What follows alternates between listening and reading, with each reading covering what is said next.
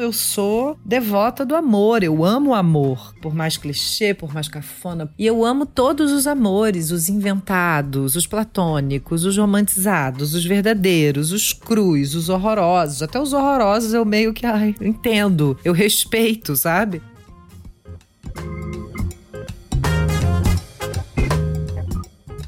Esta semana na Gama a gente fala de amor. Como esse sentimento é vital nesses tempos de crise, de pandemia, bom, em qualquer outro momento da vida. O amor, para Letrux, que você ouviu aí e que eu entrevisto hoje, é elemento essencial de criação. É um tema sobre o qual a cantora, letrista e colunista da Gama trata sempre, seja no disco que ela lançou em 2020, começo da pandemia, o Aos Prantos, seja no livro que ela acaba de lançar, O Tudo Que Já Nadei, pela editora Planeta. Eu sou Luara Calveni e este é o podcast da semana.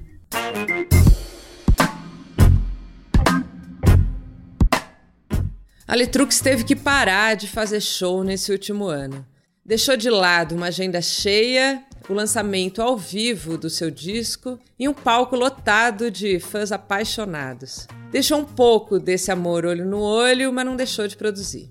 Com a Letícia eu falo de amor, de criação, de cuidado, paixão, um hit do seu último disco que certamente será cantado em coro quando seu público puder se aglomerar de novo.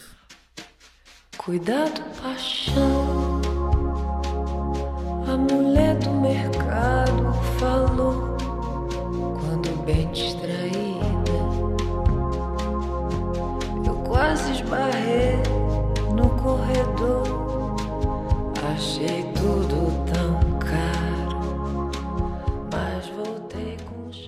Escuta esse nosso papo.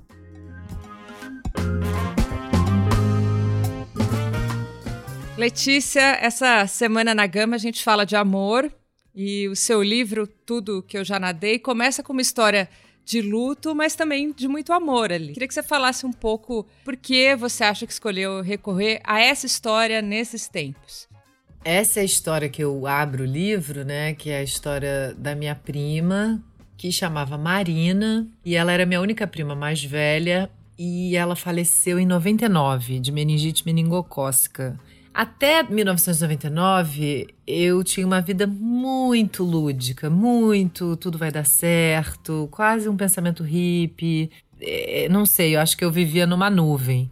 Depois que minha prima morre, no dia do aniversário dela, eu sou apresentada a um tipo de, de verdade, realidade, de horror que muda tudo, sabe? Que é um, é um luto eterno, né? E faço análise, na época fazia. Tô morando na casa de, de, de férias da, da minha família nessa pandemia louca, não, não, não deu para ficar no Rio e tenho esse privilégio da minha avó ter uma casa de praia aqui em São Pedro da Aldeia, na região dos Lagos do Rio. E tudo aqui me lembra ela. Aqui é onde a gente viveu as férias das nossas vidas. Aqui é onde a gente aprendeu tudo, aqui é onde a gente descobriu o feminismo sem saber a palavra, porque eram muitos primos homens. Tenho dois irmãos mais velhos, né? E ela é minha única, era minha única prima mais velha. Então, eu dedico o livro a ela e ela ainda tem essa coisa do radical do nome dela ter a palavra mar, né? Então é uma mistura muito forte.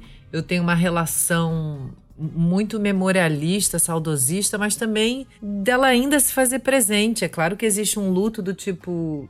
A Marina não acompanhou a eleição Bolsonaro-Lula. E eu sei que ela, ela era muito revolucionária, mas ela não existe agora. Então eu fico num mundo meio dos sonhos, ainda mais que a pandemia nos impossibilita assim de ter principalmente o meu trabalho. O meu trabalho é muito prejudicado na pandemia, vários outros, mas fazer show, fazer show não existe mais, é uma coisa que não existe. Então, eu tô com muito tempo livre para dar uma, uma, uma viajada. Então, fico muito imaginando ela viva nessa casa, principalmente porque é a casa onde eu passei todas as férias da minha infância com ela. Então acho que isso também. Os fantasmas estão todos aqui nessa casa, né? Muito forte. É, meu avô também já morreu, então tô na casa dele. É uma loucura, né, gente? E amor e luto ao mesmo tempo, né? É, é amor e luto. E eu acho que tem muita força do amor no luto, né? O luto não é só a desgraceira completa. Eu acho que a gente, inclusive, enfrenta o luto justamente porque experimentou o amor. Eu não vivo luto de pessoas que eu não vivi amor, sabe? Tipo, ah, morreu, morreu. Se não teve o outro lado da moeda, eu nem nem, nem faço o ritual importante que é o luto. A gente só faz luto de quem a gente amou. Então, mas é um, um texto também que tem coisas engraçadas. Eu sei que ele é triste, ele já apresenta um lugar meio opa mas ele também tem, tem qualquer coisa de graça dos anos 90, das adolescentes. Eh, não sei, tem qualquer coisa ali que os meus amigos falam, ah, Letícia, sempre você traz de cômica, né? E são coisas que realmente me interessam. Não quero só pesar out, mas também não quero ser só, ê, oba, oba. Então eu, eu gosto de surfar essas ondas tragicômicas ele traz boas memórias. E, aliás, o livro parece muito isso, assim. Parece um grande livro de anotações, um diário, né? E com uma pitada aí desses tempos, pelo menos na minha visão. E aí eu até te pergunto, esse é um livro que surgiu desses tempos pandêmicos? Você já tinha a maioria desses textos? Como é que você define aí o livro?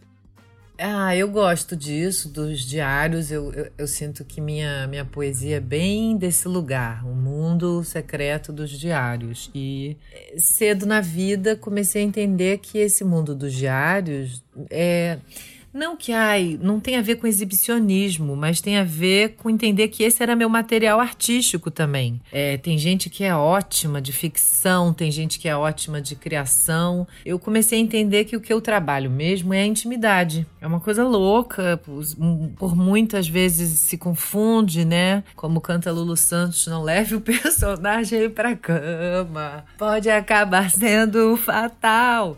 Às vezes eu levo, é uma grande loucura, não, não tô eu não tô isenta de não virar uma coisa, mas eu acho que esse mundo dos diários acabou se transformando no meu material artístico e muita coisa desse livro já existe desde 2017, que foi quando eu lancei o Climão e aí começou muito show, muito show.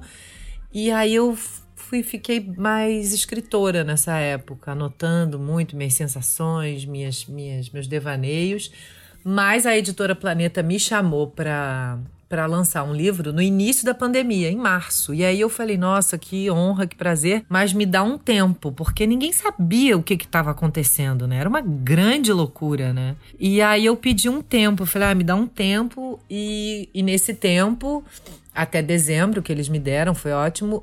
Muitos textos nasceram nesse tempo e acho importante porque essa é a nossa vida agora, sabe? Então é, é importante também ter um material criado nesse novo momento, nessa circunstância. Então tem alguns poemas e textos que são pandêmicos. Tem, super. Uma saudade do mar ali, é muito bonito aquilo. De novo, isso sempre vem, né?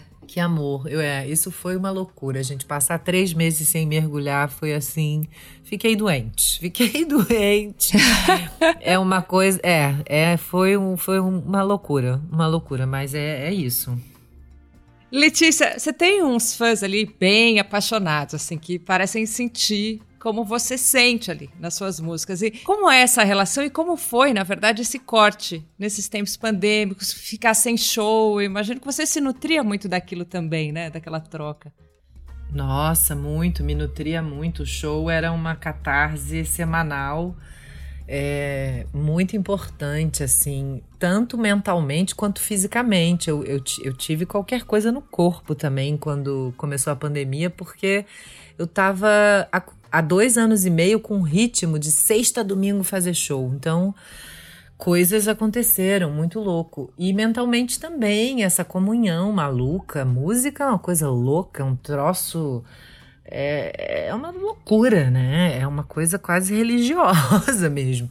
Então foi um baque, foi um coito interrompido muito triste, mas eu fico muito feliz assim né, com a troca online que rola, é, me agradecem do tipo, poxa, obrigada por ter lançado esse disco, porque pelo menos esse disco existe, né? Imagina se, porque tem muita gente que tava para lançar o disco e segurou a pandemia, vou segurar. Então as, as pessoas falam que bom que você não segurou, é, nem dava, porque eu lancei no dia que o mundo fechou, não dava nem para segurar. Mas eu acho que esse agradecimento e reconhecimento de esse disco é meu amigo, esse disco é minha companhia, isso já vale muito, né? Não vale, claro, a catarse e o suor do show. Isso daí é, é de uma outra natureza.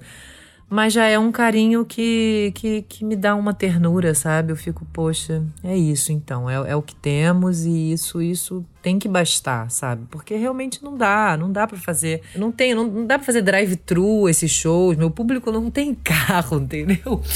Então, é o contato que eu vou ter vai ser online. Agora não dá, não dá mesmo. Letícia, o amor é muito um ponto de partida aí da sua produção e aparentemente da sua vida. Sempre foi assim? Um tema presente desde a adolescência? Como é isso? Olha, ah, eu não queria falar de astrologia, mas eu não consigo. então, eu tenho Sol na casa 5. A casa 5, para quem. É, porque a maioria das pessoas conhece mais os signos, mas as casas astrológicas têm um peso muito forte no mapa. Eu sou capricorniana, mas o meu Sol é na casa 5. A casa 5 rege o amor, a casa 5 rege a paixão. Pessoas com qualquer coisa na casa 5, o amor é um assunto, é o tom da vida. Então, eu tenho Sol e Mercúrio na casa 5. Então, eu sou devota do amor. Eu amo o amor, sabe? Eu, por mais clichê, por mais cafona, por mais sei lá o quê. É... E eu amo todos os amores, os inventados, os platônicos, os romantizados, os verdadeiros, os crus, os horrorosos. Até os horrorosos eu meio que ai, entendo. Eu respeito, sabe? então, é. Ai, é uma loucura. Eu sempre fui muito apaixonada pelo amor, mas não que eu tenha, por exemplo, é, eu tenho uma história. Nossa, essa história é bem forte até. Minha primeira paixão foi um menino no colégio que eu até conto, eu acho, um pouco no, na, nessa coluna da Gama. Rodrigo. Ele era escorpiano e ele pede para namorar comigo numa ligação de telefone, 92, gente. Ele ligou e falou: Oi, Letícia, quer namorar comigo? Eu desliguei na cara dele. e aí é porque. Então, já eu, eu amava o amor, mas eu também amava ser criança, assim, sei lá, tinha uma coisa assim que eu parecia. Aí depois, anos mais tarde, eu fui ler um texto da Clarice Lispector, Gênia, onde ela resumiu minha sensação. Para o resto da minha vida, o amor seria um assunto. Então, enquanto eu, eu pude segurar o amor, eu, eu segurei. Então eu, eu, eu, dei tarde, eu dei com quase 20 anos, Brasil. As coisas demoraram. Eu, eu, era, eu, era, eu era muito. Eu era muito assim, sonhadora, poeta, de escrever, umas coisas assim, da agenda, do diário. Mas o, no campo da realidade, eu não sei, eu tinha um pouco de medo. Eu sabia, eu, eu pensava assim, cara, quando, quando abrir a porta, não tem mais volta não tem mais volta, não vou mais brincar com Playmobil, não vai ter mais. Então eu acho que até onde eu pude segurar a avalanche do amor, eu segurei. Porque aí depois, gente, é, é avalanche, né? É uma grande loucura. Mas eu. Ah, eu amo. Eu amo amor. e Letícia, com essa intensidade toda aí, tem alguma diferença para você entre o amor e a paixão? Eu, eu sinto diferença, sabia? Eu posso estar totalmente equivocada e tem gente que vai dizer: imagina, se se apaixonou já é amor. Não, eu sinto diferenças sobre. Eu não sei se é o tempo que sela isso ou se é o raio do, é, é, da intensidade. Porque, por exemplo, eu sinto de alguma maneira no meu coração que eu já tive raios de paixão por pessoas, mas que não se desenvolveram para um lugar amoroso. Foi só uma carga elétrica, sabe? Sinto a paixão mais como uma carga elétrica e sinto o amor mais como não sei, um outro fenômeno, talvez um terremoto, um maremoto, uma coisa que. Eu só tô falando coisa, coisa bizarra, né? Maremoto, terremoto, mas é porque eu, as minhas. Uh, eu tô comparando com coisas bizarras, mas assim, no bom sentido, assim, uma grande onda, então, uma onda gostosa, um, ou então um choquinho. Aí a paixão é um choque, que você enfiou o dedo assim no chuveiro elétrico, tomou um choque. E também já senti, ó, muito louco, já amei pessoas do tipo, caramba, eu tenho uma sensação amorosa, mas não vivi o frisson e o frenesi da paixão. Então sinto, pela minha experiência, que há diferença. Mas já ouvi de amigas dizendo, ou amigos dizendo, se apaixonou, já é amor.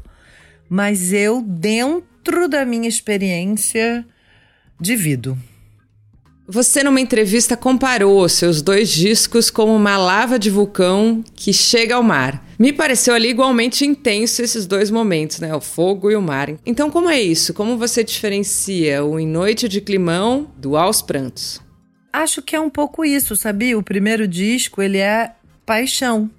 Ele tem essa carga elétrica da paixão e ele causou muito isso. Foi um frisson o nosso primeiro disco loucura, e Brasil, e shows, e as pessoas alucinadas.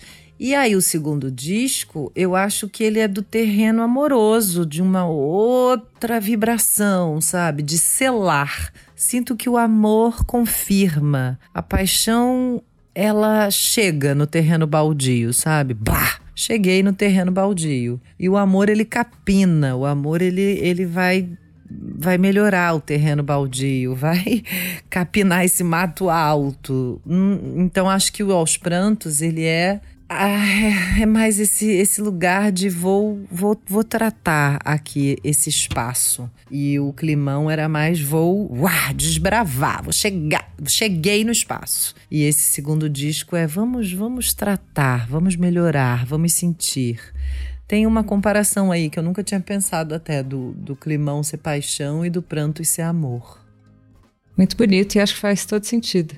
E aí, falando, falando nesse disco, eu puxo uma canção que é o Cuidado Paixão, que eu acho que tem um pouco a ver aqui com o nosso papo. E aí eu te pergunto, de onde vem aquele jeito de cantar, meio canção de Niná, aquele fundo meio Twin Peaks? Me conta um pouco dessa música aí. Ai, essa música é uma loucura loucura, gente. E é engraçado, ela virou um pouco o xodó. Muitas pessoas gostam dessa música, fico muito feliz.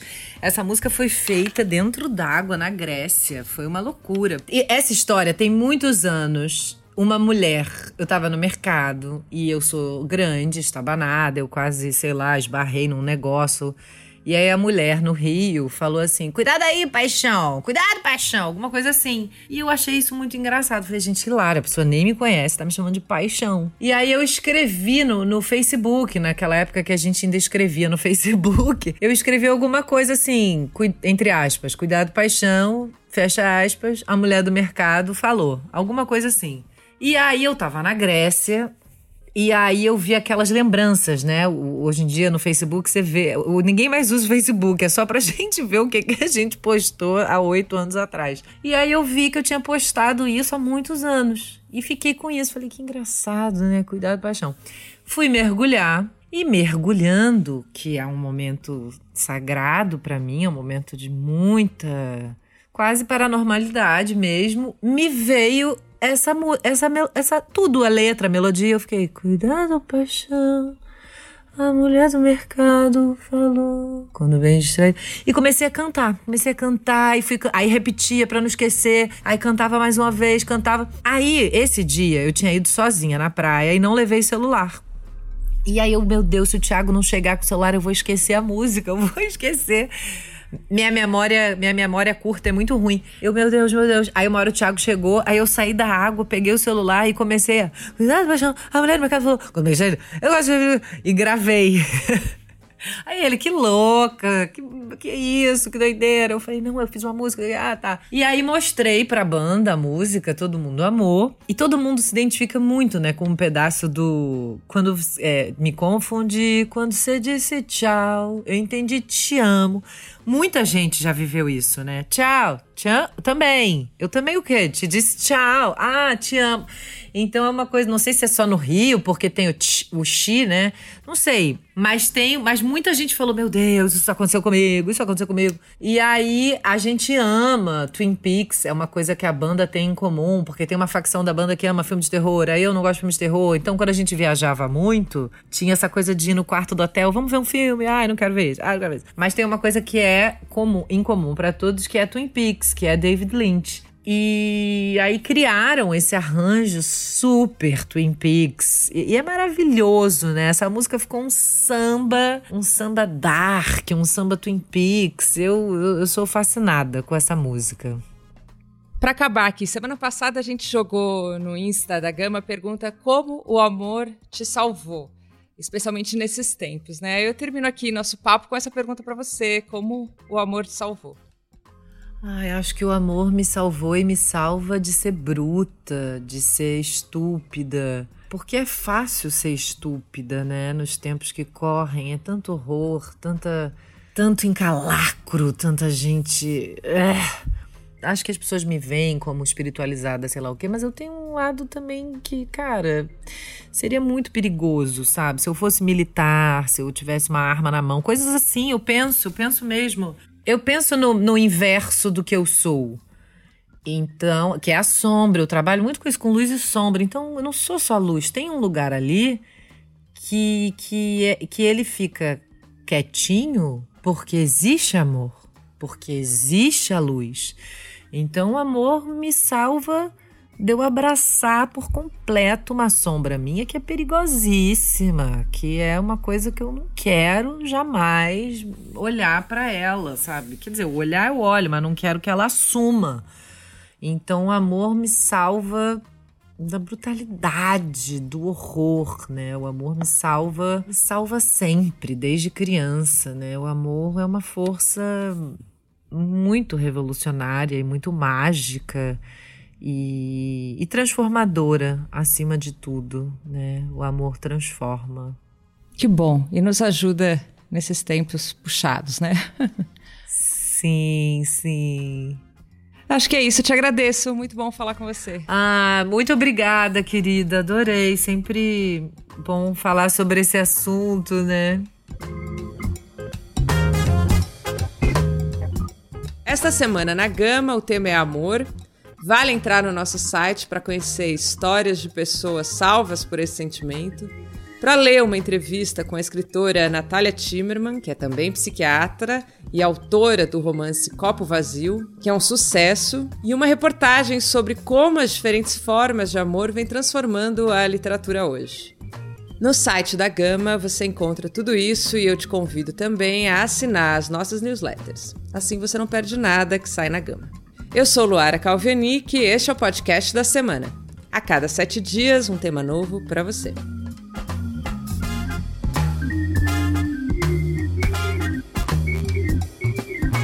A edição de som desse podcast é do Maurício Abad. Até semana que vem.